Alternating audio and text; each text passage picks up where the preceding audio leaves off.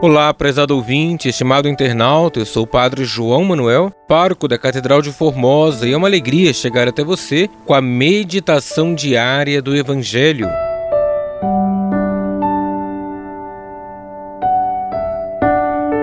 Hoje, terça-feira da sétima semana do Tempo Comum, celebramos a Cátedra de São Pedro, uma festa, e vamos juntos meditar o Evangelho de Mateus, capítulo 16, versículos 13 ao 19.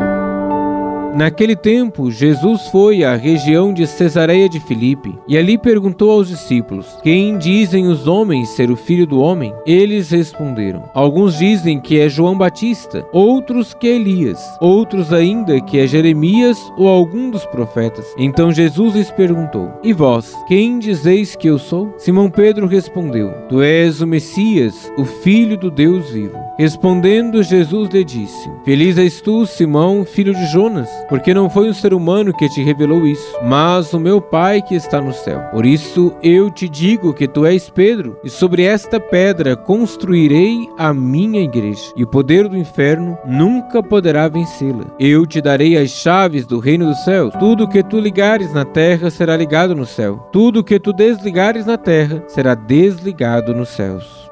Palavra da salvação, glória a vós, Senhor.